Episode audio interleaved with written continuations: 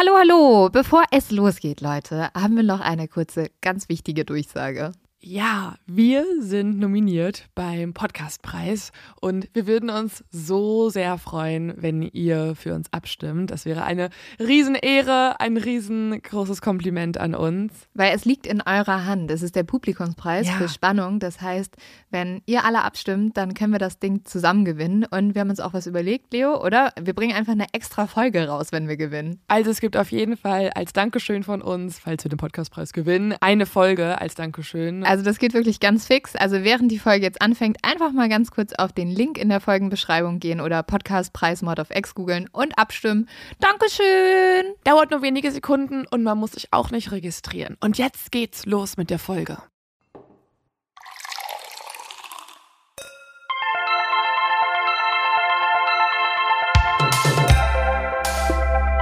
Mord auf X. Der internationale True Crime Podcast.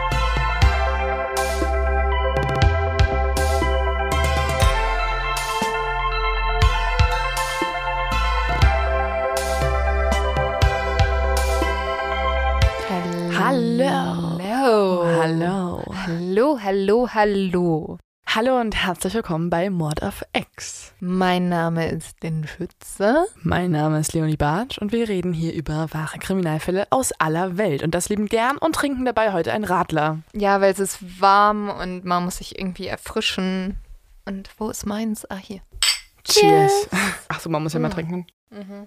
Das ist das Konzept von Anstoßen. Du solltest danach schon trinken. Ich habe direkt eine Sache. Ich habe auch eine Sache. Es ist True Crime bezogen. Ja. Darf ich dich kurz was Randomness vorfragen? Okay. Bist du im EM-Fieber? Oh, ich wusste, das wird irgendwann Thema in diesem Podcast. Ja, klar. Aber guck mal, wir müssen auch mal so ein bisschen zeitliche Einordnung geben, weil du musst dir vorstellen, es gibt Exis, die fangen gerade erst an, uns zu hören. Mhm. Und die haben noch mitbekommen, wie wir so über die Corona-Krise geredet haben und so gesagt haben, oh, in zwei Wochen ist es vorbei.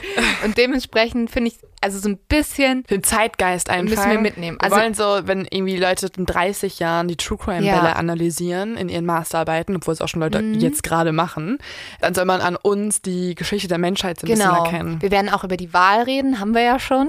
Haben wir Und schon? Wir werden doch gesagt, dass sie uns wählen sollen, Ah, die ja, genau. Exi-Partei. Stimmt, stimmt.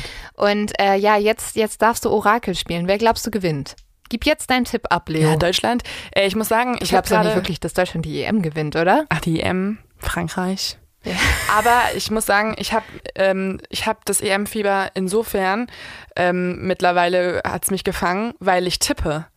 Und Ja, Leo hat übrigens im Deutschland gegen Frankreich Spiel, war sie so asozial, dass sie gegen Deutschland getippt hat. und gewonnen. Ja gut, aber das macht man aus moralischen Gründen Ich weiß, hat nicht. auch nicht Spaß gemacht, Ja. weil man ist dann so in sich, also als ich will jetzt nicht irgendwie hier ähm, äh, sexistisch sein, aber ich habe das Gefühl, ich persönlich und auch meine Freundinnen haben nicht das krasseste Interesse Ich an schon Fußball. ein voll du bist Interesse die Ausnahme, Fußball. weil du die absolute Soccer-Mom wirst. Die, Ja. Also man muss sich vorstellen, Lynn sitzt vor dem Fernseher und brüllt, so Jungs, noch eine Ecke! und ich drehe mich um und so, was? Das hätte ich... Abseits! Ich habe so Bock. Ich bin auch richtig motiviert. Aber gut, das ist richtig kacke für alle Leute, die jetzt gerade keinen Bock auf Fußball haben. Naja, aber dann würde ich allen empfehlen zu tippen, Ja. weil durch das Tippen hat man auf jeden Fall Bock, weil man verliert sonst Geld, wenn man nicht richtig Bock hat. ähm, und es macht mega Spaß, also wenn man gewinnt. Wenn man nicht gewinnt, dann glaube ich, ist es noch schlimmer als sonst. Aber ich würde es empfehlen, vielleicht jetzt nicht bei, den, Wow. äh, bei diesen Apps, aber mit Freunden oder so. Okay, so viel zum Thema Fußball. Du tippst. Alle anderen sollten auch tippen. Und was ist jetzt dein True Crime bezogenes Thema? Also, wie wir diesen Podcast ähm, aufbauen, ist ja allen immer klar, dass der Leo-Typ am Ende kommt. Ja. Ähm, das möchte ich einmal umdrehen, weil ich muss Hey. über den Leo-Tipp reden am Anfang, weil es mich mega krass beschäftigt. Und zwar haben wir schon ganz viele Nachrichten bekommen, wo Leute meinten, bitte guckt euch auf Netflix Believe Me, The Abduction of Lisa McKay an. Also haben wir ganz, ganz oft bekommen. Und ich habe mir dann alles durchgelesen, habe mich in den Fall eingearbeitet und war so, okay, das ist, geht darum und habe mir die ganze Handlung durchgelesen. Dann hat mir auch noch meine Mitbewohnerin erzählt, worum es genau geht. Und dann dachte ich mir kurz so, okay, jetzt muss ich es ja nicht mehr sehen, weil ich weiß schon alles. Und dann habe ich es trotzdem gestern Abend geguckt und ich kann es so krass empfehlen. Also, ähm, hast du schon Wir gesehen? machen dazu noch eine Folge, ne? Ich würde auf jeden Fall was Ganzes Ja. machen, beziehungsweise alle, die es nicht gesehen haben, geht auf Netflix, hört diese Mord of X-Folge zu Ende, aber danach geht auf Netflix und guckt euch diesen Film an. Das war wirklich so krass. Ich denke da auch immer noch dran, weil es halt so eine krasse mhm. Geschichte ist von einem Mädchen namens Lisa, die äh, entführt wurde. Ja. Und bei ihr ist es so, dass sie in ihrer Kindheit schon sehr viel sexuellen Missbrauch erfahren mhm. hat durch ihren quasi Stiefpapa und deswegen weiß, wie man mit Männern umgeht, die einen mhm. vergewaltigen. Und ja. das ist halt total krank zu sehen, wie sie dann diese Techniken bei ihrem ja dann einen Führer anwendet und er sich dann in sie verliebt und ja. freilässt. Und ich sage jetzt nicht mehr, weil es geht ja noch ganz viel darum, wie sie es gemacht hat. Aber auf jeden Fall ist diese Frau, also sie gibt es halt wirklich. Sie ja. ist mittlerweile Kommissarin, genau für solche Sexualverbrechen. Und alles, was sie gemacht hat, ist so krass beeindruckend und es passt auch so ein bisschen zu dieser einen, wir hatten ja mal irgendwann früher eine Rubrik, was kann ich machen? Hatten wir das? Oder habe ich es in einer Insta-Story gemacht? Nee, wir hatten das. Ja, was kann man machen, wenn, wenn man, man von einem Serien, wird? Genau. Und ich würde es gerne nochmal besprechen, weil das, was sie gemacht hat, ist halt, man kann es sich nicht vorstellen, weil sie halt wirklich auch versucht hat, dass sich dieser Serienmörder in sie verliebt ja. und sie hat halt mitgemacht die ganze Zeit und gesagt, ähm, du schöner Mann, ich mach mhm. dir ein Wasser, so in die Richtung. Aber es hat funktioniert und ich würde es gerne nochmal irgendwie so besprechen, ob das wirklich halt auch so ein Tipp aber, ist. Aber dann ist doch gut, dann machen wir wieder sowas, ihr guckt das jetzt alle und dann machen wir eine Folge drüber. Weißt ja. du? Und auch, ähm, ich habe mich auch ein bisschen in die Biografie des Serienmörders mhm. eingelesen. Und bei ihm war es wirklich wieder so, dass er mehrere Kopfverletzungen in der Kindheit hatte. Und das ist ja öfter eine Sache, ja. die auftritt. Und ich frage mich wirklich, was passiert da bei diesen Kopfverletzungen? Das also er hatte auch eine komische Beziehung zu seiner Mutter und diese Kopfverletzung. Das ist halt so krass, wie man das so bisschen da immer wieder die wiederkehrenden Merkmale immer, findet. Immer, ne? es ist immer, immer das Gleiche. Also diese Mutter-Sohn-Beziehung, dann äh, hatte er noch äußerliche Merkmale. Er hatte so zu viele weibliche Hormone und deswegen auch so ein bisschen Männerbrüste ja. und deswegen wurde er gemobbt in der Kindheit und auch als Frau beschimpft und so. Also hatte dann wiederum auch Wut auf ähm, Frauen und das sind all diese verschiedenen Merkmale, die immer wieder auftreten. Aber guckt du euch das alles. Jetzt. Das ist nicht in der, das habe ich dann nur okay gelesen, das ist nicht in dem Film, aber der Film ist wirklich nur, also nur herzzerreißend und schrecklich und dann am Ende schön und schrecklich und schön und ja. Okay, also das gucken wir jetzt alle und jetzt erzähle ich dir noch schnell mein zu dumm zum Verbrechen. Oh yeah.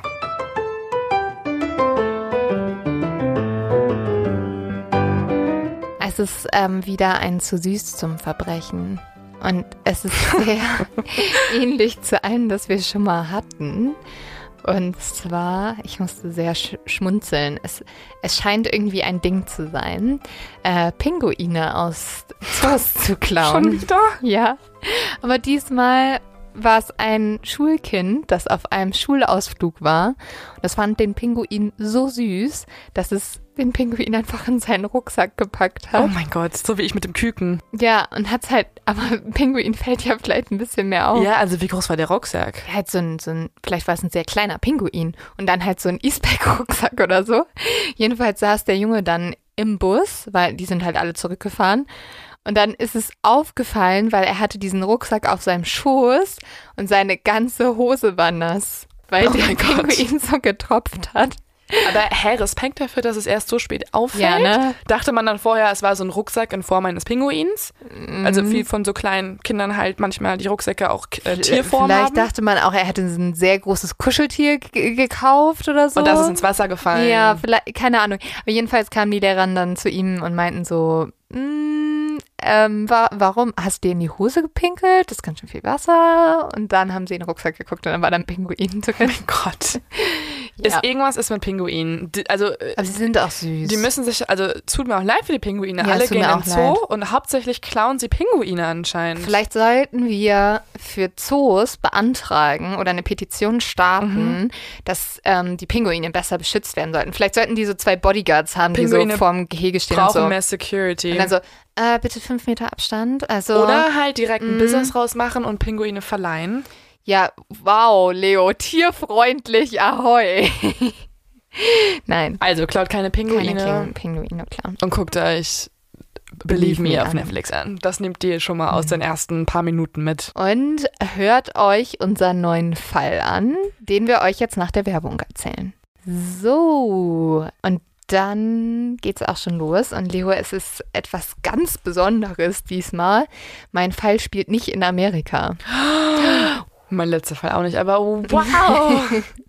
ja, das ist ja schon für uns was Besonderes. Ja, tatsächlich, ich, ich bin wirklich, wenn ich mir Fälle mittlerweile raussuche und anhöre und anschaue, dann achte ich schon darauf, wo sie spielen, weil ich möchte einfach nicht mehr Amerika mehr angucken müssen. Aber das ist da wir ja können, nicht möglich. Wir könnten auch der True Crime Podcast für Amerika werden. So. Oder Mord of X, der internationale True Crime Podcast in Klammern, aber nicht mehr mit Amerika. Glaubst du, wir kriegen dann ein Visum in Amerika, wenn wir nur Fälle von denen besprechen? Ja, so eine Green Card, Ja, ne? die eigentlich mega schwer zu Mhm. bekommen ist, aber wenn wir über ihre Serienmörder Ja. sprechen, dann schon. Ja, ich glaube nicht. Diesmal geht's nämlich nach Australien. Auch nicht so ein krasser und ja doch. Komm. Hatten wir echt wenig bisher. Ja, das stimmt. Und es geht um die 15-jährige Rachel Barber. Die ist super talentiert und kann etwas, das ich überhaupt nicht kann, nämlich tanzen. Sie hat schon getanzt, bevor sie überhaupt geboren wurde. Man muss sich vorstellen, ihre Mutter hat immer so Kopfhörer an ihren schwangeren Bauch gehalten und hat klassische Musik gespielt und dann hat sie gemerkt, wie Rachel in ihrem Bauch angefangen hat zu tanzen. Soll man das machen mit Babys? Ist das so eine Ich glaube, ja, man, man kann dadurch irgendwie die schon vorschulen. Aber ich finde das auch ein bisschen Bullshit, ne? Du musst jetzt nicht deinem Kind schon so chinesische Schriftzeichen im, im Bauch beibringen. Wiederhole! Nein. Aber ähm, man muss halt sagen, zu Rachels Familie, die ist sowieso super kreativ. Also die bestehen aus, da gibt es Designer in der Familie, Künstler, Fotografen und sogar so Spielzeughersteller und so. Also es ist jetzt auch nichts Unnormales, dass da klassische Musik gehört wird, weil Mhm. sowieso die ganze Familie so super artsy unterwegs ist. Und deswegen überrascht es dann tatsächlich auch niemanden, als Rachel die Highschool abbrechen will, um Tänzerin zu werden. Ihr großer Traum ist es nämlich, irgendwann ein kleines Tanzstudio zu haben, in welchem sie junge Mädchen unterrichten kann und ihnen ihre Tänze beibringen kann. Und bis sie das hat, unterrichtet sie aber erstmal ihre zwei kleinen Schwestern und für die macht sie immer so Tanzroutinen und dann tanzen die die alle zusammen und die Eltern gucken zu und es ist ganz niedlich. So wie ungefähr alle Kinder immer Leuten was vorführen möchten. Ja, nur in gut. Also Nur in gut, ja. Nur in gut. Ich habe immer so Hula-Hoop-Shows gemacht mit so einem Hula-Hoop-Reifen und dann haben wir so ähm, von meinem Papa irgendwie so eine Disco-Musik angemacht und dann musste die ganze Nachbarschaft kommen Oh mein Gott. und mir meine Schwester zugucken. Ja, ich glaube, das ist nur süß, wenn es deine eigenen Kinder sind, ehrlich gesagt. Nebenbei fängt Rachel auch an zu modeln. Man muss sagen, Rachel ist nämlich ein wunderhübsches Mädchen. Die hat so dunkle braune Haare und ganz grüne, stechende Augen und dadurch irgendwie sieht sie aus wie so eine kleine Elfe, haben ganz viele Leute gesagt.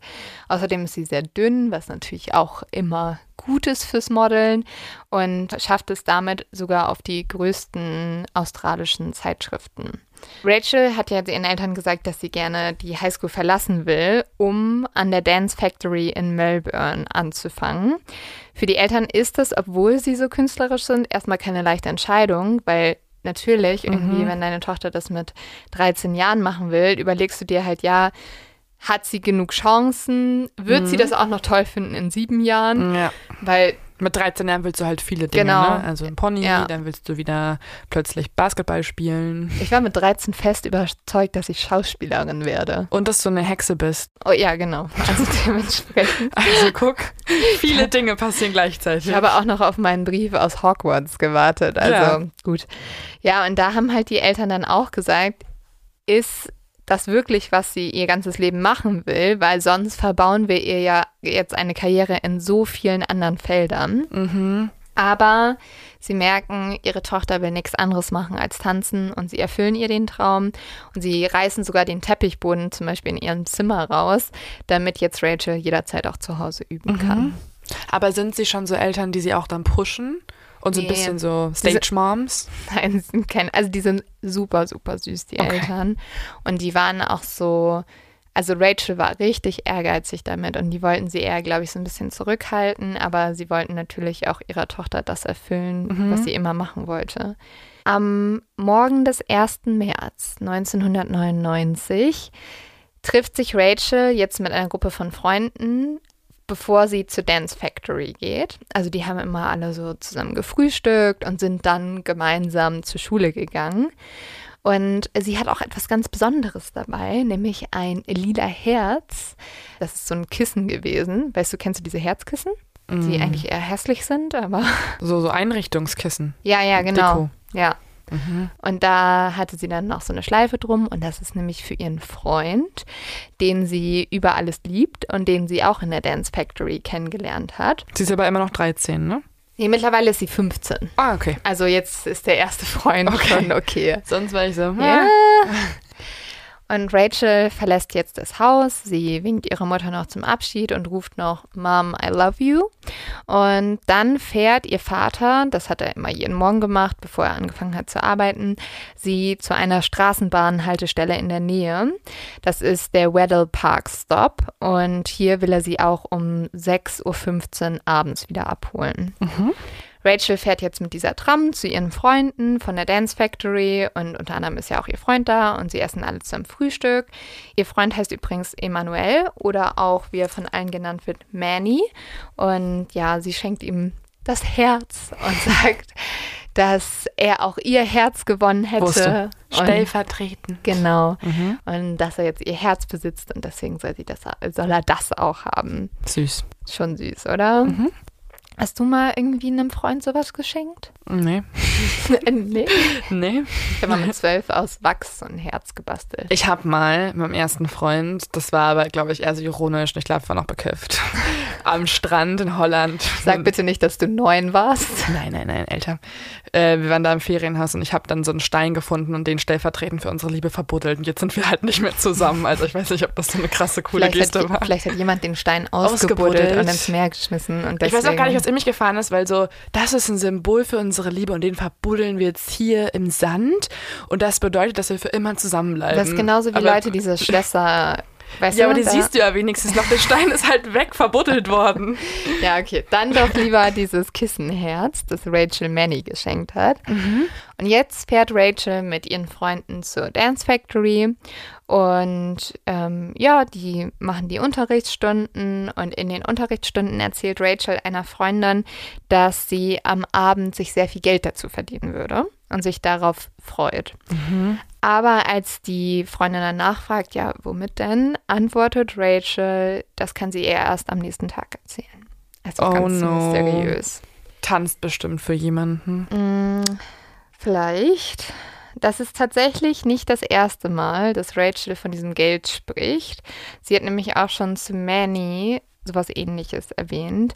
Die beiden sind in so eine Shopping Mall gegangen, wo die richtig oft immer mittags sind und haben sich so ein paar Schuhe angeguckt, das Rachel schon richtig, richtig lange haben will. Aber das mit 100 Dollar relativ teuer für sie war. Und dann hat sie zu Manny gesagt, ich werde mir das ganz bald kaufen können, weil ich habe ein sehr gutes Jobangebot bekommen. Und dann hat Manny halt gefragt, ja, was ist das denn für ein Jobangebot? Und dann sagt Rachel, dass sie ihm das auf gar keinen Fall sagen dürfe. Sie hätte ihm noch nicht mal von diesem Angebot erzählen dürfen. Und an dem Tag, und das ist jetzt ein Tag bevor Rachel sich jetzt mit allen getroffen hat und ihm das Herz gegeben hat und so, geht sie auch zu dem Schuhladen hin und fragt die, ob sie die Schuhe zurücklegen können für sie. Also sie sagt, ich werde die am nächsten Tag Mhm. kaufen. Ich finde es halt, also man sollte halt einfach kein Jobangebot annehmen, wo man anderen Leuten nicht erzählen darf, was man tut. Das ist halt super merkwürdig. Ja, auf jeden Fall. Die Schule ist dann um 5.30 Uhr vorbei und Rachel macht sich jetzt mit ihren Klassenkameraden auf den Weg nach Hause. Nochmal zur Erinnerung, um 6.15 Uhr sollte ihr Vater sie ja abholen. Und jetzt laufen alle gemeinsam die, die Church Street hinunter und zur Bahnstation. An der Bridge Road sagt Rachel dann zu ihren Freunden, dass sie heute einen anderen Weg fahren würde und deswegen auch bei einer anderen Bahnstation einsteigen würde.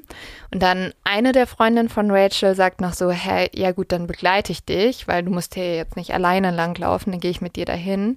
Und Rachel lehnt aber ab. Sie vergewissert ihren Freundinnen, dass ihr Vater sie abholen würde, sie sich deswegen überhaupt keine Sorgen machen müssen und dass er am Ende der Bahn um 5.45 Uhr stehen wird.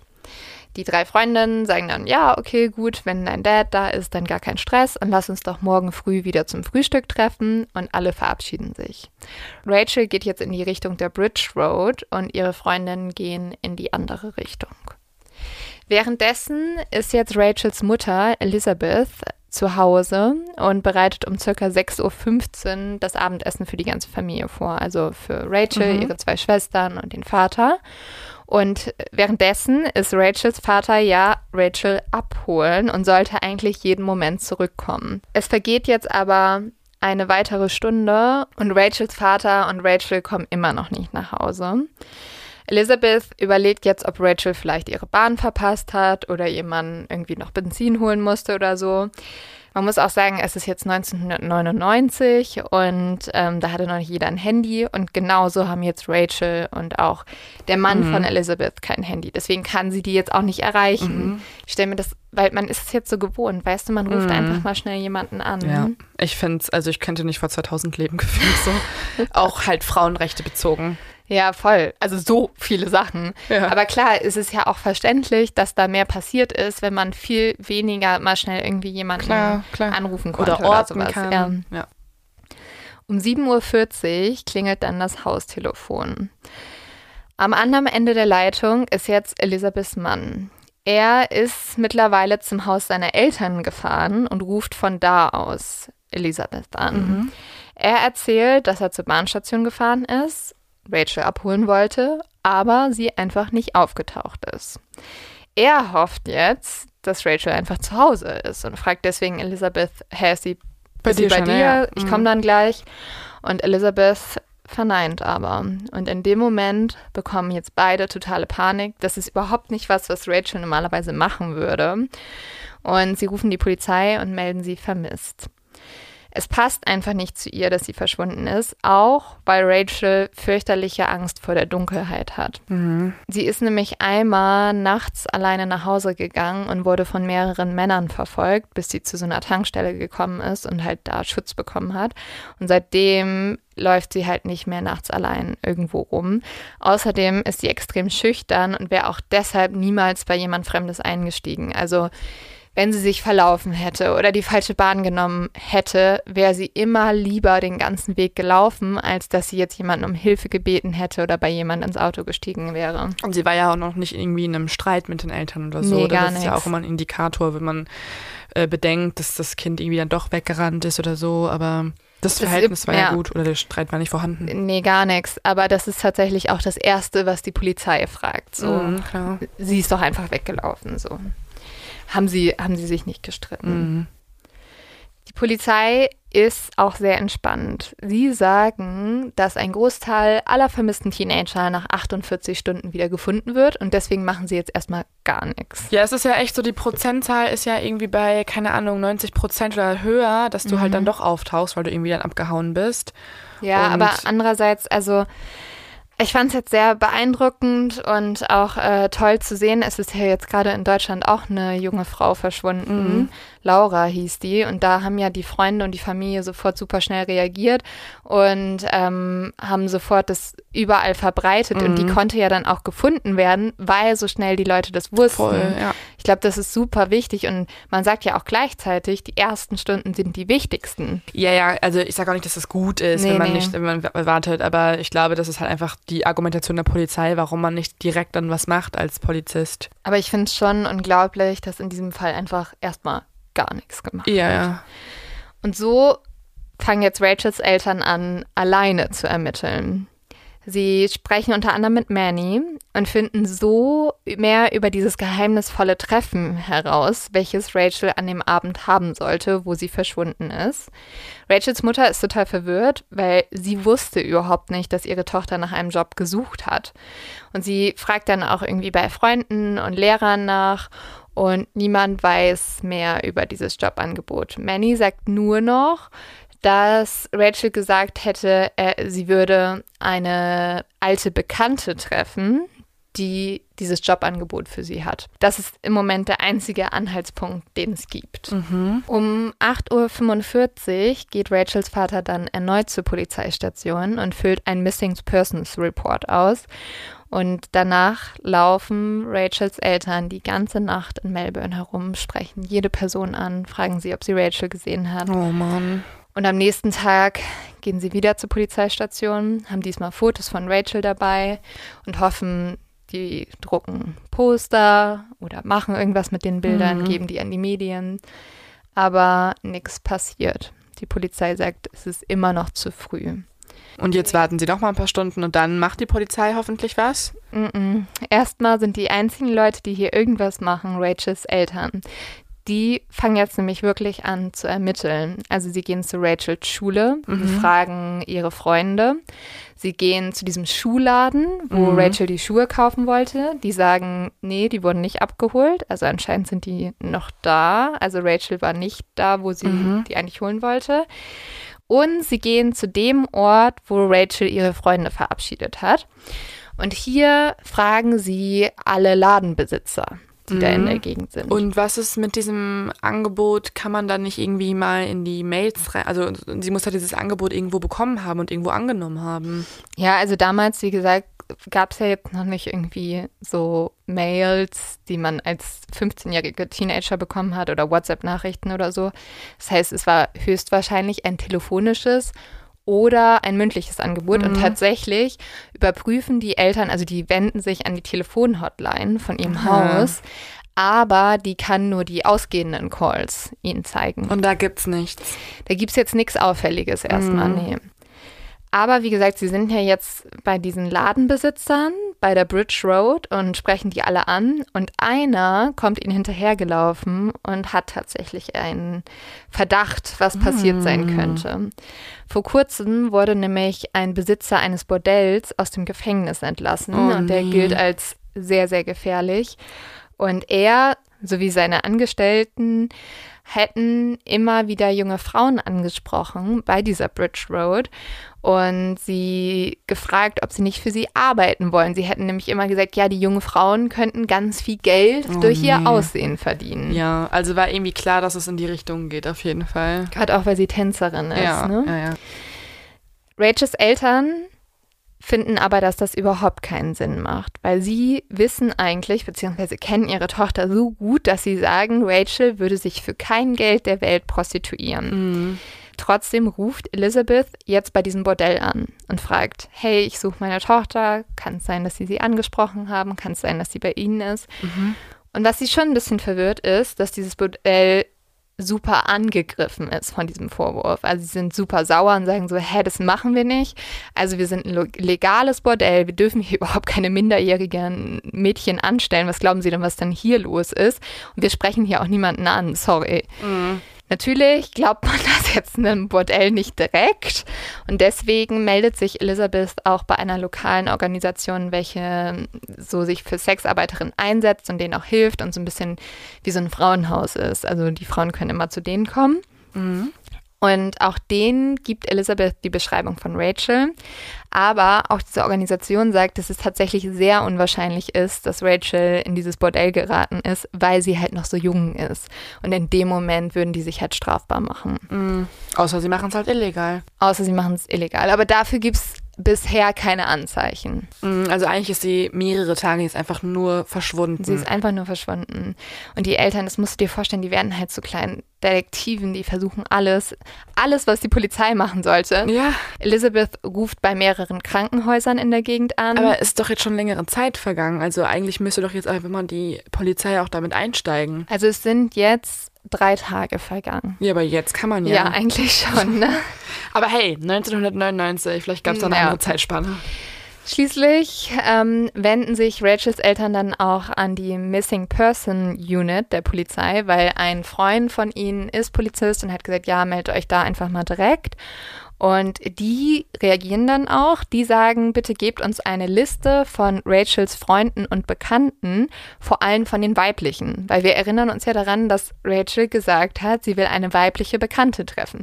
Ist, glaube ich, mal ein guter Punkt, wo man hin ermitteln könnte, ne? Hey, das ist auf jeden Fall, also es grenzt halt schon eine Person sehr ein, das ja, Geschlecht. schon. Währenddessen suchen Rachels Eltern jetzt immer weiter und kehren dann am 4. März um 4 Uhr morgens nach Hause zurück. Das heißt, die haben jetzt eigentlich drei Nächte Mhm. komplett nicht geschlafen. Laufen die, man muss sich das vorstellen, die laufen die ganze Zeit durch diese Stadt und fragen einfach jeden. Die Polizei hat währenddessen eine ganz eigene Theorie entwickelt, was passiert ist. Teenager war wütend. Hm, Fast. Sie glauben, Rachel ist schwanger, Oh, wofür es absolut keine Anzeichen doch, gibt. das Herz aus Stoff. Ja, außer dass sie sexuell aktiv mit Manny war. Und sie befragen jetzt Manny und denken, entweder hat er Rachel was angetan oder sie ist halt weggelaufen. Naja, dass man die Person im näheren Umfeld sich genauer anguckt. Gerade die Männer ist ja auch erstmal der erste Ja, Step, den klar. man tun muss. Aber diese Frau, diese unbekannte Frau, ist vielleicht auch noch um sehr interessant. Vor allem macht es halt Rachels Eltern noch mal wütender, weil sie sagen, hä, wir hätten ja auch gar kein Problem damit gehabt, wenn unsere Tochter schwanger wäre. Und das sagt Manny auch noch mal so. Die haben voll offen über alles gesprochen. Das heißt, wenn sie schwanger gewesen wäre, wäre sie deswegen jetzt nicht weggelaufen, weil sie nichts zu befürchten hätte. Also es wäre eher so, dass ihre Eltern würden sie halt supporten. Die waren oder sind super, super liebe Eltern. So. Es ist halt einfach noch dieses Denken, was ja auch dann noch stärker halt in den 80ern, 70er, 60ern war, dass wenn jemand schwanger ist, dann verlässt die Person die Stadt oder die Gegend, bekommt das Kind irgendwo und kommt dann mit dem Kind zurück. So ein bisschen wie bei Ted Bundy Ja, das auch. ist so krass, ne? Das Ja. richtig oft, wenn Frauen in der Zeit verschwunden sind, man einfach so war so, ja, die ist schwanger. Bei Ted Bundy war es auch so, bei einem Opfer haben die Ermittler ähm, zu der Familie gesagt, dass diese Frau äh, einfach gerade wahrscheinlich eine Abtreibung Ja. gemacht hat. So, hm, okay. Hä? Das ist so ab D- oh. Vielleicht noch irgendwas anderes? Ja, ja, finde ich, das ist so fragwürdig, auf jeden Fall. Okay, also man kann festhalten, sie ist nicht schwanger und nicht Nein. deswegen weg. Nee. Und das glauben Rachels Eltern auch. Deswegen fangen sie jetzt selber an, Poster zu drucken. Ähm, unter anderem werden sie auch von so einem lokalen Business unterstützt Mhm. und sie tapezieren jetzt eigentlich die ganze Stadt. Und tatsächlich melden sich jetzt Leute. Eine Frau sagt, dass sie eine junge Frau, die Rachel ähnelte, einen Tag nach ihrem Verschwinden in Begleitung von zwei anderen Mädchen gesehen hätte, und zwar Mhm. bei einer Tramstation. Die Polizei guckt sich das dann auch an und leider ist es so, dass das Mädchen Rachel überhaupt nicht ähnelt. Also das ist ja leider oft so, dass Mhm. Leute dann denken, sie hätten jemand gesehen, haben sie aber nicht. Klar, gerade wenn du sie als mit braunen Haaren und grünen Augen beschrieben Ja. hast, ist ja jetzt auch, also so sehen ja viele Menschen aus. Vor allem, ich glaube, dann denkst du einfach, ja, braune Haare habe ich gesehen. So. ja, genau. Jemand anders sah Rachel angeblich drei Tage nach ihrem Verschwinden in Begleitung eines blonden Mannes. Und das nimmt die Polizei jetzt als Bestätigung dafür, dass sie recht hatten, dass Rachel einfach weggelaufen ist. Und das ist für sie nochmal mehr ein Grund, nichts zu machen, wo dann auch Rachels Eltern sagen halt so, ja, wenn sie weggelaufen ist und halt nicht gefunden werden wollte, warum sollte sie dann an so öffentlichen Orten sich begeben? Ja, und warum ist es gut, wenn du halt dann irgendwie tagelang verschwunden bist und dann wirst du mit einem Mann gesehen? Ah, okay, dann ist alles gut. Ja. Was? Rachels Eltern bitten die Polizei jetzt auch an die Medien zu treten, weil sie wollen halt gerne, dass noch mehr Menschen halt Rachels Bild sehen, um sie vielleicht zu finden. Aber die Polizei sagt, es ist zu früh. Rachels Stiefmutter ist aber Künstlerin und sie macht jetzt eine große Ausstellung und ein Großteil der Bilder zeigen Rachel. Eine der Anwesenden, die bei dieser Ausstellung ist, sagt später, sie hatte das Gefühl, dass Rachel da war, als wenn ihr Mhm. Geist da wäre. Und das ist halt so, das sind so Sachen, die jetzt die Familie selber macht, um mehr Aufmerksamkeit darauf zu legen, was Horror. so schlimm ist. Ne? Die können ja auch gar nicht irgendwie sich Ruhe nehmen oder so, weil sie haben halt auch nicht das Gefühl, dass es irgendjemand anderes macht, wenn sie es nicht machen. So. Mhm. Gott. Die Polizei durchsucht währenddessen Rachels Sachen und findet jetzt eine Liste mit verschiedenen Namen und Geldbeträgen. Und das bestätigt die Polizei wieder darin, Oh. dass Rachel weggelaufen ist. Und Rachels Mutter wird so sauer, weil diese Liste ist halt ihre Planung der Weihnachtsgeschenke. Und sie ist so, ich weiß das. Sie hatte uns die Sachen geschenkt. Und die sind so, mm, mm, nee, also da steht Manny und dann steht da ein Geldbetrag. Also es sagt, dass sie weggelaufen ist. Hä? Und jetzt tatsächlich empfiehlt die Polizei Rachels Eltern, dass sie die Suche abblasen sollen und sich damit abfinden sollten, dass ihre Tochter weggelaufen ist und sie sich stattdessen lieber auf ihre zwei Töchter konzentrieren sollten, die Mein sie noch Gott. haben. Das ist so krass. Ich bin so froh, dass es anders ist mittlerweile. Ja, es ist also ich Hoffentlich. so schockierend. Zum Glück hören Rachels Eltern auch nicht auf die Polizei. Sie wechseln sich jetzt alle paar Stunden ab. Einer betreut immer das Telefon, die andere Person ist weiter draußen und sucht nach Rachel. Dann ist tatsächlich der Australian Grand Prix und da gehen jetzt auch Rachels Eltern hin und suchen dort in der Menge nach Rachel, weil sie denken, Ah. wenn sie halt wirklich da ist, da sind halt so viele Leute, vielleicht finden sie sie da. Okay. Tun sie aber nicht und deswegen gehen sie danach noch in den Rotlichtbezirk und suchen dort nach ihr, Hm. weil sie denken, wenn sie in die Prostitution gezwungen würde, würde sie da sein. Aber immer noch keine Spur von Rachel.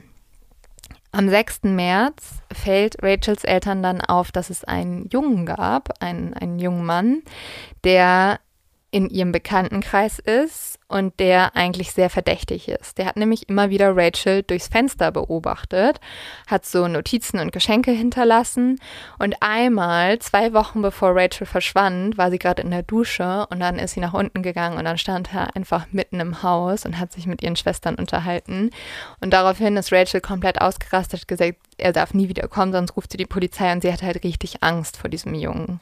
Ja, das finde ich klingt halt alles nicht so gut.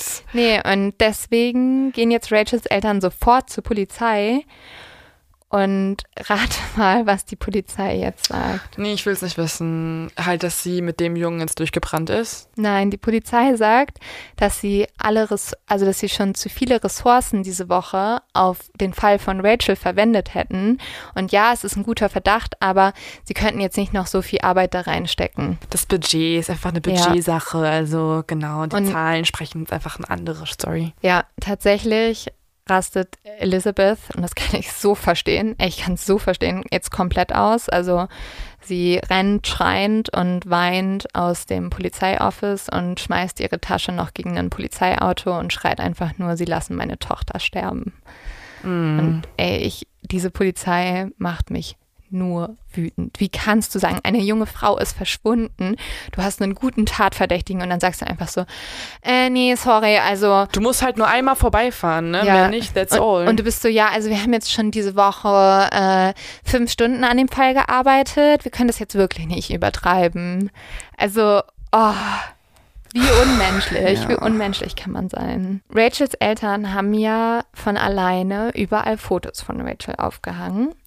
Und jetzt, am 7. März, meldet sich tatsächlich jemand. Und zwar ist das ein Freund von Rachels Schwester, der bisher gar nicht wusste, dass Rachel vermisst ist, aber jetzt diese Plakate gesehen hat.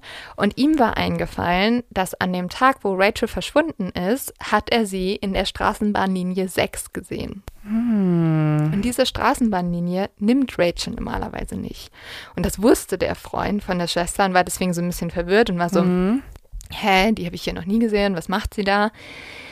Aber, äh, und das war circa eine Stunde gewesen, nachdem Rachel sich von ihren Klassenkameraden verabschiedet hatte. Und Rachel war in Begleitung eines anderen Mädchens gewesen, welche älter gewirkt hatte. Rachel sah auch so aus, als würde sie sich sehr wohl bei dem Mädchen fühlen und beide hatten sehr aufgeregt über Geld gesprochen und darüber, dass Rachel eine Katze adoptieren wollen würde. Mit dem Geld dann? Wahrscheinlich. Und die beiden waren bei einer Kreuzung an der High Street ausgestiegen und haben sich dort weiter unterhalten. Und dann ist der Freund weitergefahren und hat nicht mehr Okay. gesehen. Okay.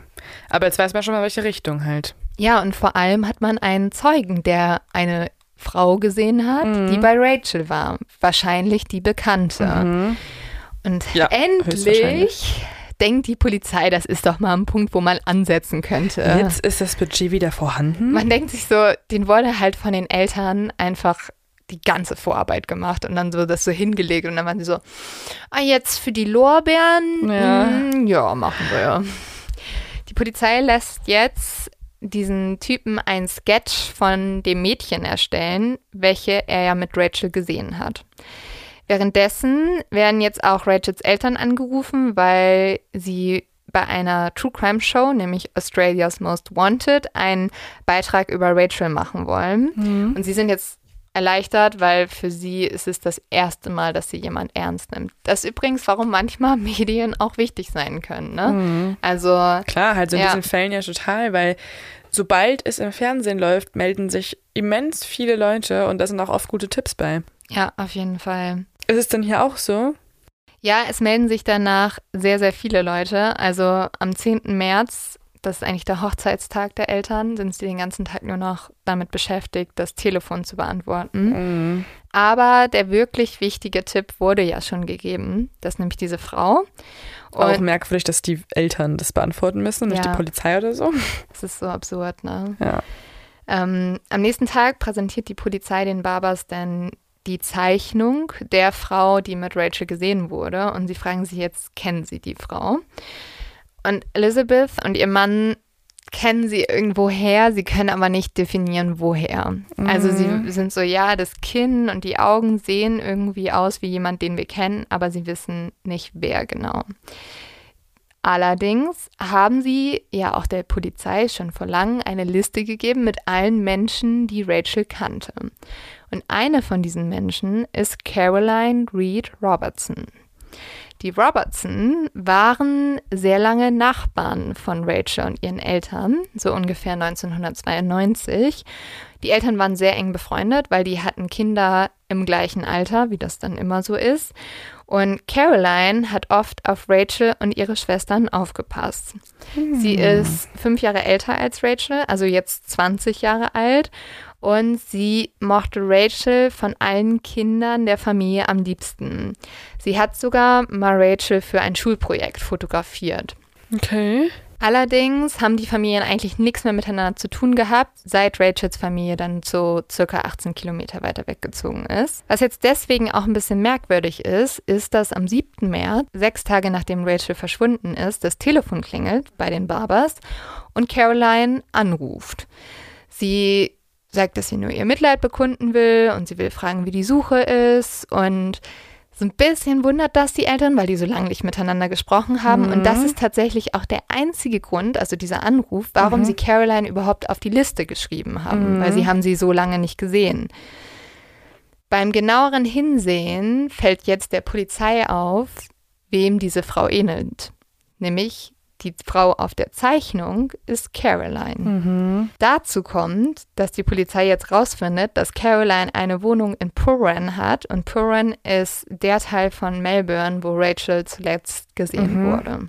Elizabeth fällt jetzt auch wieder ein, dass Rachel einmal erzählt hatte, dass Caroline sie angerufen hätte und ihr einen sehr guten Modeljob angeboten hatte. Elizabeth dachte aber, dass aus der ganzen Sache nichts geworden ist und hat sich nicht mehr darum gekümmert. Die Polizei überprüft jetzt die Telefondaten und findet heraus, dass Rachel am Tag ihres Verschwindens zweimal angerufen wurde. Und Elizabeth erinnert sich noch daran, dass Rachel total glücklich war bei diesem Anruf und sich gefreut hat. Und die Person am anderen Ende des Telefons war Caroline gewesen. Rachels Eltern sind jetzt erstmal sehr, sehr erleichtert, weil es scheint so, als wäre Rachel bei einer guten Freundin, bei jemandem, den sie kennen, jemand, Doch abgehauen einfach. ja, dann. genau. Also so, man muss halt sagen, Caroline hat früher gebabysittet bei Rachel. War so ein bisschen wie so eine ältere Schwester Genau. dann jetzt wahrscheinlich. Also ne? vielleicht hatte sie doch irgendwas, was sie ihren Eltern nicht sagen konnte und ist halt einfach zu Eine Caroline Schwangerschaft, gelaufen. ganz klar. Ja, die Polizei ist so, tot. Nein. Caroline hat eine Ausbildung zur Doktorin für Abtreibung. Ja, äh, nein, zum Glück, nein. Die Polizei schaut jetzt bei der Arbeit von Caroline vorbei, aber ihr Arbeitgeber sagt, dass sie die ganzen letzten Tage nicht da war, weil sie sich krank gemeldet hätte. Und das ist relativ ungewöhnlich, weil Caroline eigentlich immer gekommen ist und sich noch nie so lange krank gemeldet hat. Das erste Mal hat sich Caroline am 1. März krank gemeldet, an dem Tag, wo Rachel verschwunden ist.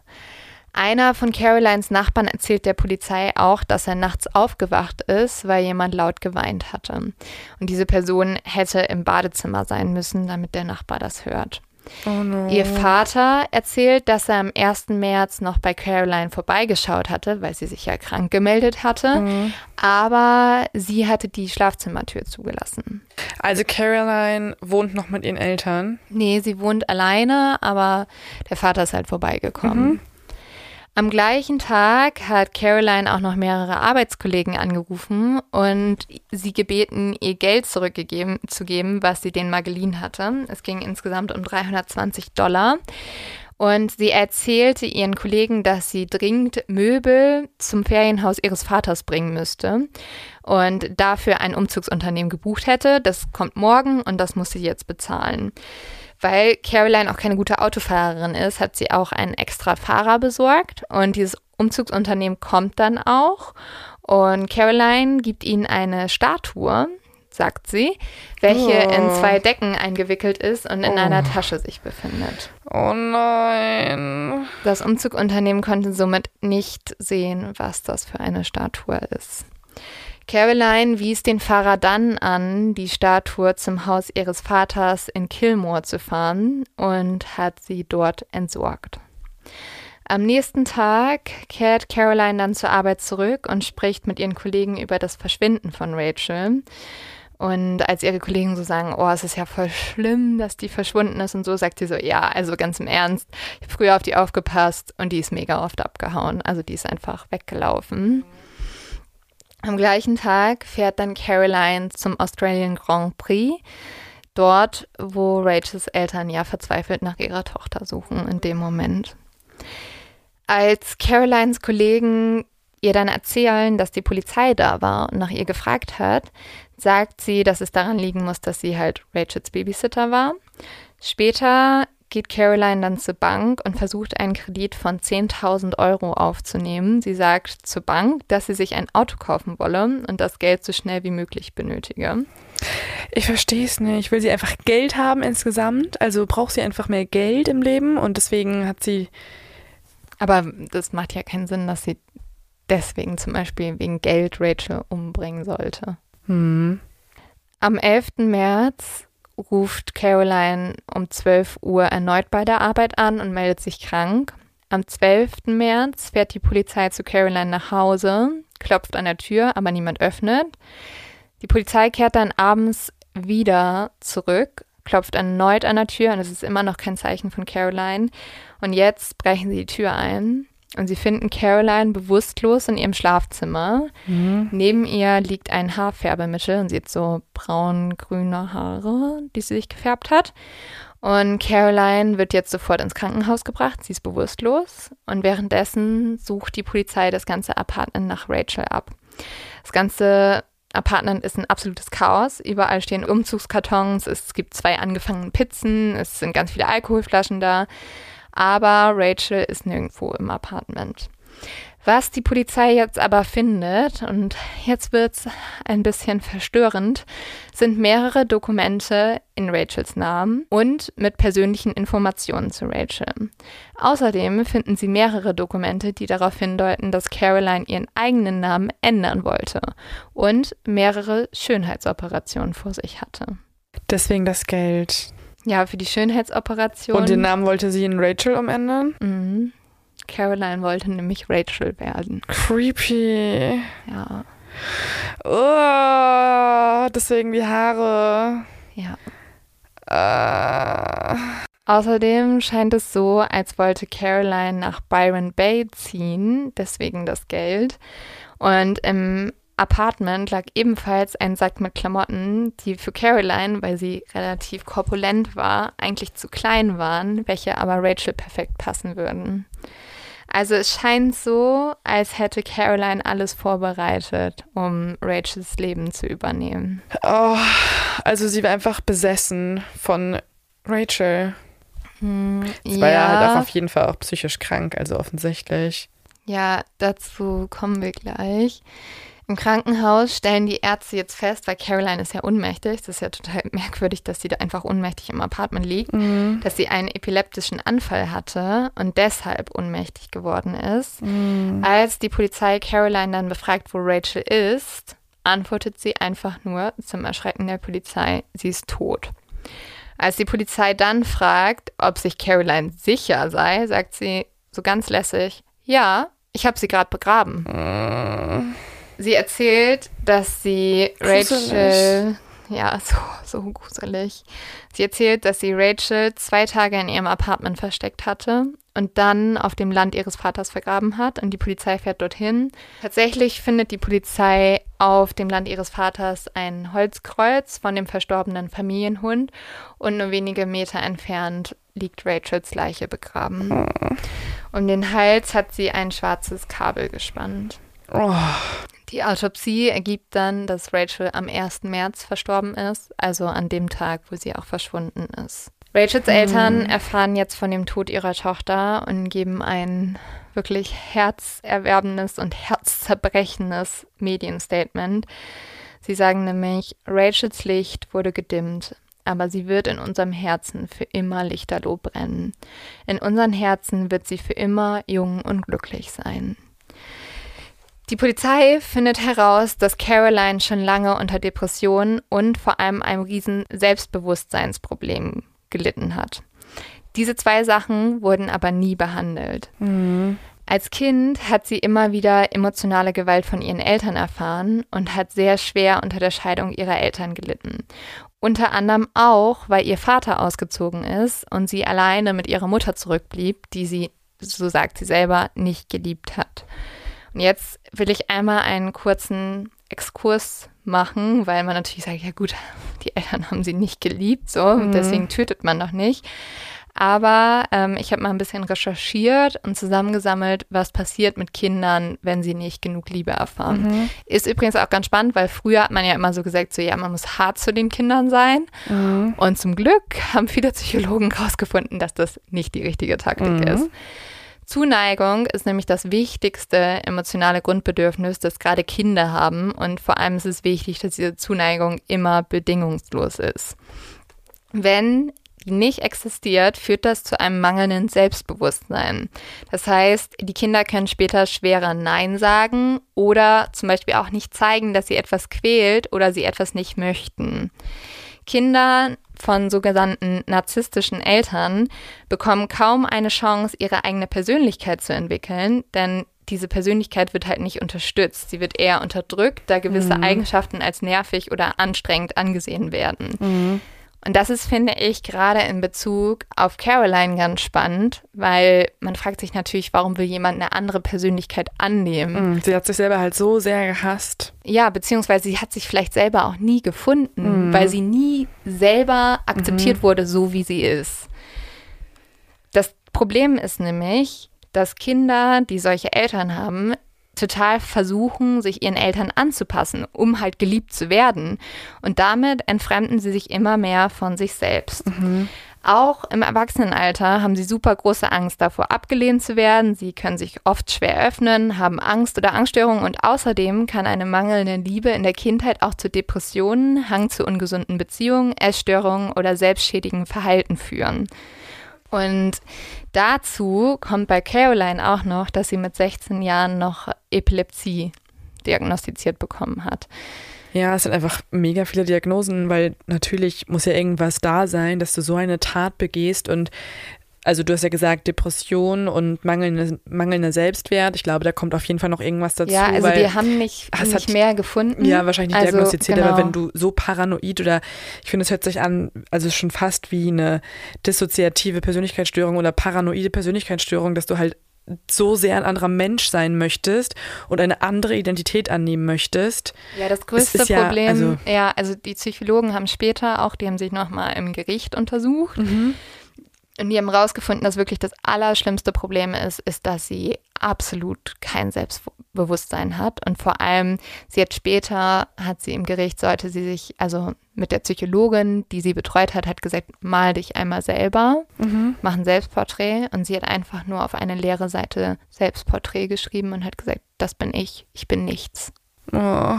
Also, und vielleicht verstehen wir es jetzt noch ein bisschen mehr. Und tatsächlich, als ich das jetzt alles gelesen habe, habe ich auch Mitleid mit Caroline bekommen. Was natürlich super schwierig ist, weil sie hat trotzdem eine Person umgebracht. Ja, klar, klar. Und da kann ich schon mal vorab sagen, dass das auch für den Richter und für den Prozess eine ganz schwierige Thematik geworden ist.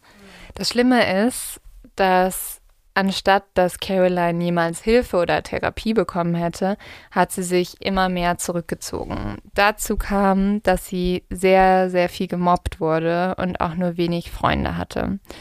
Als Teenager hat Caroline dann immer super lange Briefe an ihren Vater geschrieben, weil sie sich mit ihrem Vater besser verstanden hat als mit ihrer Mutter und ihn um Hilfe angefleht. Sie hat ihn zum Beispiel einmal geschrieben, ich brauche wirklich, wirklich, wirklich Hilfe. Oh, weil sie schon gemerkt hat. Ja, sie hat es halt gemerkt. In der Schule wurde sie wegen ihres Gewichts gehänselt und als sie das ihrer Mutter erzählte, war es ihr egal. Sie hat auch in einem Brief geschrieben, dass sie sich wie eine gequälte Seele fühlt, welche in einer Alien-Umgebung ist, welche nur voller Engel ist. Und sie ist der einzige Mensch, der da nicht reingehört. Sie hat auch geschrieben, dass sie es nicht weiß, wie sie es bis heute geschafft hat zu überleben. Und dass sie überlebt hat, ist scheiße. Also komplett suizidal auch. Ja. Sie spricht in den Briefen auch eine Warnung aus. Und zwar sagt sie, die ganzen schlimmen Sachen, die über mich gesagt werden, werden immer schlimmer und schlimmer. Und am Ende wird in mir nichts mehr übrig sein, außer die ganzen schlimmen Dinge, die man über mich sagt. Sie werden sich anstauen und ich habe keinen Ort, wo ich sie rauslassen kann. Ich werde explodieren. Mhm. In ihrem Tagebuch beschreibt Caroline auch, dass sie sich nicht wie ein Teil dieser Welt fühlt und was das Mobbing mit ihr machen würde. Sie macht sich auch immer wieder selber fertig. So beschreibt sie sich in ihrem Tagebuch als ein hässliches, dickes, nutzloses Pizzagesicht mit einer Riesennase, welches einfach nur komisch ist. Oh. Außerdem zeichnet sie sich in dem Tagebuch auch immer wieder selbst. Und zwar zeichnet sie sich unglaublich verzerrt und hässlich. Und die Zeichnung umrandet sie dann mit Wörtern wie hässlich, fett, dumm, nutzlos oder egoistisch und neidisch. Mhm. Man kann sich halt natürlich denken, dass diese Wörter vielleicht von ihrer Mutter gekommen sind, von ihrem Vater oder auch von den Kindern in der mhm, Schule. Genau. Und das Schlimme ist, man hört so ein bisschen, diese ganzen Sachen, die Caroline immer wieder gehört hat, haben sie eigentlich am Ende zu ihrer größten Mobberin gemacht. Also sie mobbt sich ja fast am meisten mhm, von allen. Total Leuten. selbst. Ja. Zerstörerisch. Mit 14 Jahren schreibt Caroline in ihr Tagebuch eine Liste, wie sie sich verändern möchte. Sie betitelt die Liste wie folgt, wie man sich in neun Wochen verändert und Sachen ändert, die man an sich hasst. Mhm. Außerdem ist in ihrem Tagebuch eine Seite, die heißt Ich hasse Caroline Club. Sie selbst ist die Präsidentin des Clubs, oh der Gott. sich hasst. Und sie unterschreibt in ihrem Tagebuch auch immer wieder mit verschiedenen Namen. Also es wirkt schon so, als würde sie neue Persönlichkeiten annehmen oder jemand anders werden wollen. Mhm. Ich finde das so schrecklich, weil ich glaube, wir alle kennen das irgendwie, dass man in der Jugend mal eine Phase hat, wo man sich falsch gefühlt hat, wo man gedacht hat, irgendwie, ja, man ist nicht der Mensch, dem man gerade wäre, gerne wäre. Und ich glaube, in der Jugend, jeder sucht sich ja so ein mhm. bisschen selber. Und wenn man dann auch noch gemobbt wird, ich, ich finde, ich glaube, das ist das Allerwichtigste, dass man auch so von den Eltern und Freunden dann noch Bestätigung bekommt. Weil ich weiß noch, ich habe auch, ich habe auch mit 13 so eine Liste gemacht, so in meinem Tagebuch, so, so muss ich mich verändern, ich muss dünner werden, ich mhm. muss das mhm. machen, bla bla bla. Nur so werde ich irgendwie gut. Und dann, wenn du dann noch von außen dann nur Bestätigung reinkriegst, mhm. ne, dann kannst du ja niemals lernen, dich selber zu lieben. Und das ist das Allerwichtigste. So. Ja, und gerade auch so Mutterliebe prägt dich ja auch nochmal total doll, wenn da Voll. irgendwas nicht richtig läuft. Dann verändert es natürlich dein Leben. Und was ich auch richtig krass finde an diesem Fall, ist halt so, dass es ja ganz oft Gewalt gibt, die du halt äußerlich siehst, weil es halt physische Gewalt ja. ist und du kannst es dann irgendwie an den ja irgendwie Hautmerkmalen äh, mhm. irgendwie erkennen oder am Verhalten auch. Und dann gibt es aber auch diese emotionale Gewalt, die man auch oft nicht einschätzen kann. Also wahrscheinlich ja. hat Caroline auch noch nie dann im jungen Alter gemerkt, dass sie eigentlich auch ein Missbrauchsopfer ist, aber auf der emotionalen Ebene, Voll. weil sie halt entweder keine Liebe bekommt oder sogar irgendwie mit Worten sozusagen verletzt wird. Andererseits ist es halt offensichtlich, dass da irgendwas dann total krass aus dem Ruder gelaufen ist, weil das musste, musste ja auf jeden Fall behandelt werden, weil allein diese verschiedenen ja. Unterschriften und dann diese Ausführung der Tat, dass du naja. eine andere Person tötest, deutet ja. darauf hin, dass es, weißt du, klar. Also sie hatte halt keine verschiedenen Persönlichkeiten, das kann man schon sagen. Mhm. Also sie hatte jetzt nicht eine Persönlichkeitsstörung in dem Sinne, aber sie hat einfach gar kein Selbstbewusstsein gehabt. Weil aber das es Ding ist ja ist, trotzdem, es ist ja trotzdem irgendwas da, weil zum Beispiel, Ja. also es hört sich schlimm an, aber sie hätte ja auch einfach nur suizidal sein können. Aber es ging bei ihr ja noch eine Stufe weiter, dass sie halt einen anderen Menschen das Leben nimmt, ja, um halt, und es ist ja auch irgendwie, da ist ja auch ein Realitätsverlust da, weil du kannst ja auch keine Identität annehmen. Auch wenn du Nee. deine Haare braun färbst, nimmst du ja nicht Ja. die Ja. Identität an, so. voll. Also es muss ja, und sie war ja auch schon älter. Man muss halt sagen, dass Caroline in dieser sowieso kritischen Teenagerphase, wo jeder versucht, sich zu finden, sich offensichtlich nicht gefunden Mhm. hat. Und noch viel schlimmer, sie hat sich verloren und sie hat die einzige Möglichkeit darin gesehen, weiterzuleben, nicht mehr Caroline zu sein. Und das ist natürlich unglaublich traurig und schrecklich. Caroline wollte eigentlich immer gerne auch zum Beispiel Schauspielerin werden. Zeigt vielleicht auch, dass sie gerne immer jemand anders sein wollte. Aber auch das scheiterte daran, dass ihr alle Leute immer gesagt haben, so, pff, also sorry, du und Schauspielerin. Die Leute haben sie ausgelacht und sie haben ihr gesagt, ähm, Caroline, du wirst niemals irgendjemand sein. 1998 ruft Caroline bei Rachels Eltern das erste Mal an und fragt nach den Geburtsdaten ihrer Kinder. Angeblich für ein Schulprojekt, an dem sie arbeitet. Die Informationen nutzt Caroline dann aber dafür, das ganze Leben von Rachel zu rekonstruieren. Weil Rachel ist für Caroline das perfekte Mädchen. Sie ist das Mädchen, das sie immer sein wollte und nie war. Die Polizei findet in Carolines Aufzeichnungen sogar dokumentierte Gespräche. Also sie hat im Nachhinein direkt alles aufgeschrieben, was Rachel und sie miteinander besprochen haben. Außerdem hat Caroline Rachels Charakter und ihre Talente analysiert. Sie findet sie wunderschön, talentiert und beliebt. Und genauso wollte Caroline auch sein. Sie wollte Rachel Barber werden. Die Polizei findet dann auch Aufzeichnungen, wie Caroline geplant hat, erst Rachel zu ermorden und dann ihre Identität anzunehmen. Sie hat sogar schon eine Geburtsurkunde gefälscht mit dem Namen Southall. Das ist der Mädchenname von Rachels Mutter. Also, weil sie konnte ja jetzt nicht den gleichen Namen, das wäre ja aufgefallen. Ähm, außerdem wollte sie sich so umoperieren, dass sie wie Rachel aussieht und halt auch jünger. Außerdem findet die Polizei Carolines Plan, wie sie Rachel umbringen wollte. Da steht nämlich, spreche sie auf dem Weg zur Schule an, betäube sie, tu sie in einen großen Beutel und entsorge sie. Pass auf, dass keine Kameras da sind. Hol dir die Geburtsurkunde, überprüfe die Farben mit der Leiche, hol dir einen Kredit bei der Bank, putze deine Wohnung, besonders den Teppich. Oh. Am 13. März wird Caroline dann für den Mord an Rachel verhaftet. Vor dem Gericht wippt Caroline immer wieder von vorne nach hinten. Und das klingt jetzt wahnsinnig. Das ist aber eine Methode von gerade Leuten, die irgendwie so ein bisschen depressiv sind, sich halt manchmal zu beruhigen, glaube ich. Und ähm, sie gesteht dann auch, die Leiche entsorgt zu haben, aber sagt, dass ihr zwei Männer geholfen hätten und sagt erstmal nicht, dass sie Rachel ermordet hat. Am 24. März wird Rachel in ihrer Kirche, wo sie auch immer war, beerdigt. Rachels Opa, ihre Cousins und ihr Freund tragen den Sarg und im Sarg liegt ein Brief von Rachels Schwester, in dem folgendes steht. An meine geliebte Schwester Rachel. Ich liebe dich und ich werde dich niemals nicht lieben. Du solltest noch nicht von uns gehen und das wissen wir alle. Ich vermisse dich so sehr und hoffe, eines Tages sehen wir uns wieder. Vergiss mich und deine Familie nicht. Ich hoffe, du hattest keine Schmerzen, als du gestorben bist. Ich werde dich für immer lieben, deine kleine Schwester. Oh.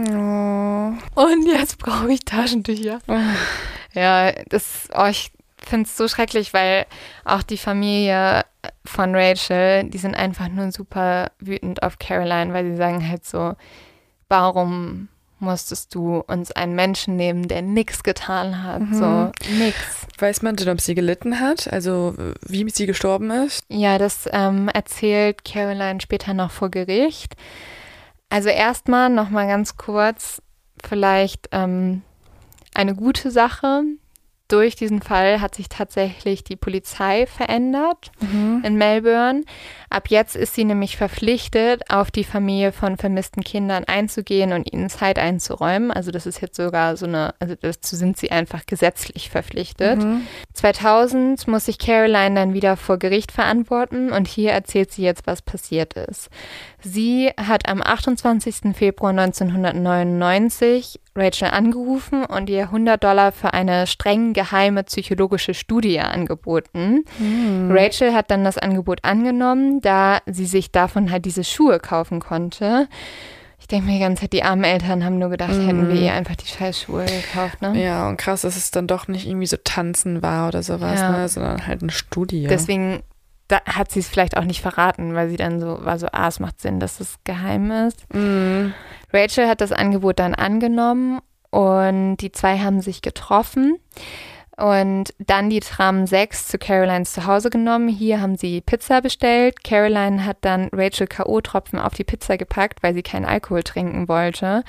Und dann hat Caroline zu Rachel gesagt, sie soll sich entspannen und an schöne und glückliche Sachen denken. Und hatte dann, dann hatte Caroline auch kurz noch Zweifel, hat gedacht, soll sie es wirklich machen, aber sie hat dann gedacht, ja, ich habe jetzt schon alles organisiert und hat dann Rachel mit einem Telefonkabel erwürgt. Also wahrscheinlich Gott. war sie betäubt und hat auch so ein bisschen halt sich entspannt und es war jetzt wahrscheinlich nicht so schlimm, aber trotzdem total schrecklich halt irgendwie. Oh.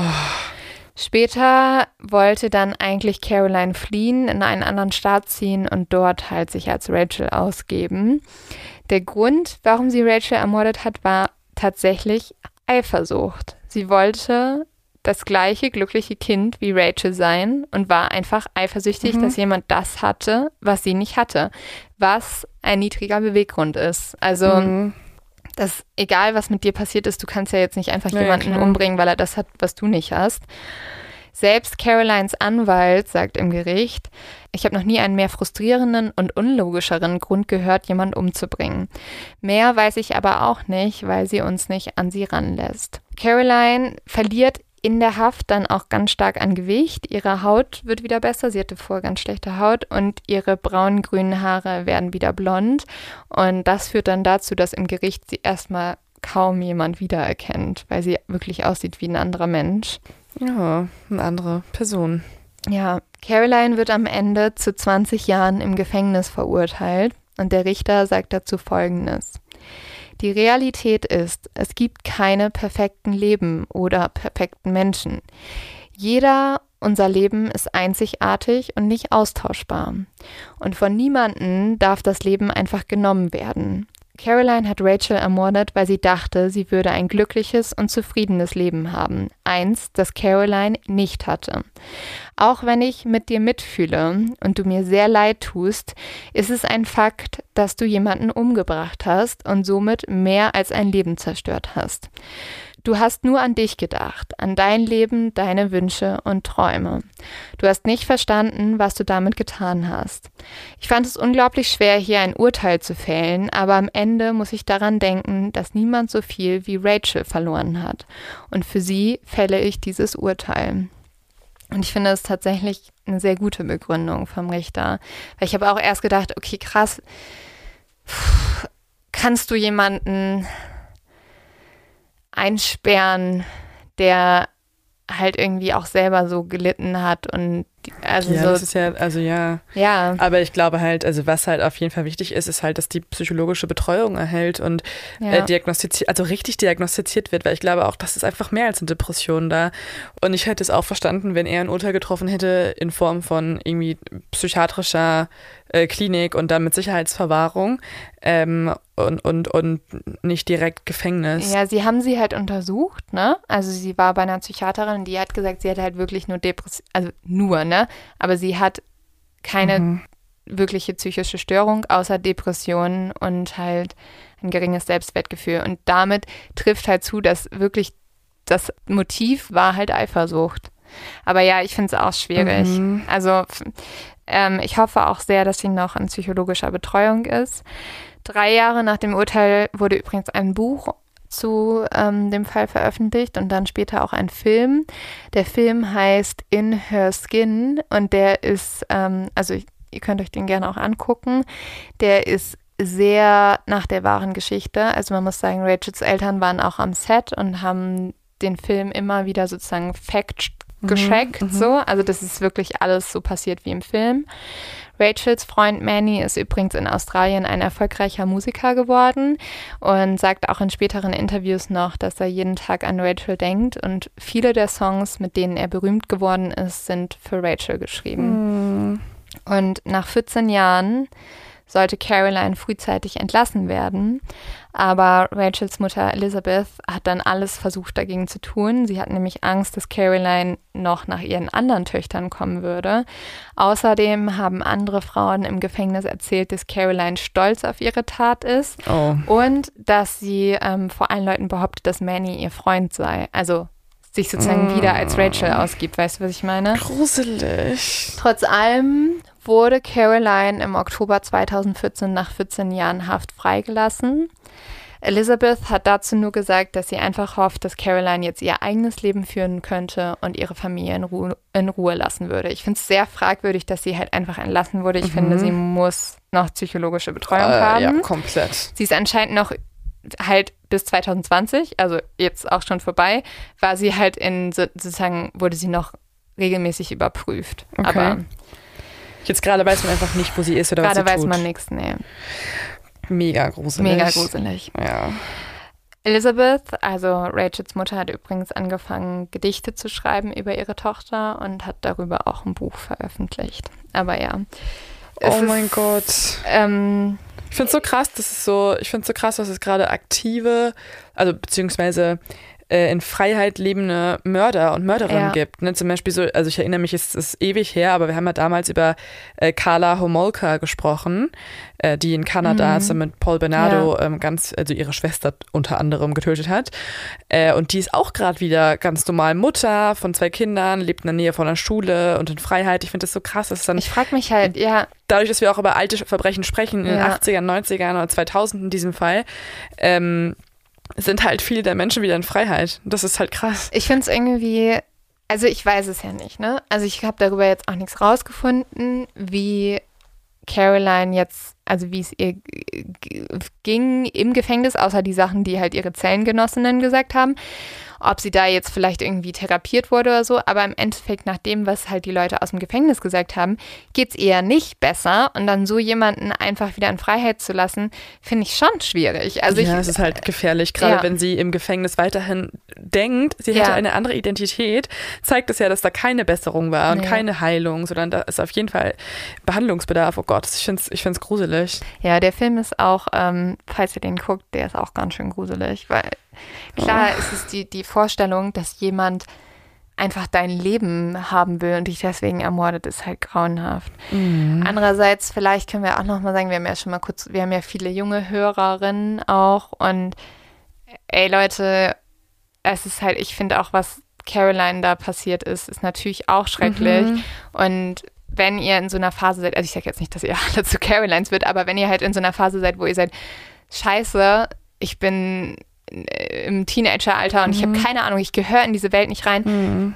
Das wird sich ändern. Wirklich, sorry, das klingt ja. jetzt so kacke, aber ich verspreche euch, das wird, das wird sich ändern. Und ich finde noch, ich weiß noch, wie man immer gedacht hat, so mit 12, 13 hat man immer gedacht, oh Gott, die Leute ab Mitte 20, die haben ihr Leben so im Griff, die sehen so, erwachsen. die sehen so happy aus und einfach, ich glaube, der einzige Grund, warum man irgendwann erwachsen ist oder so, ist, dass man nicht mehr dass man nicht mehr jedem gefallen will, dass man weiß, es gibt Leute, die mögen einen einfach nicht und das ist auch okay.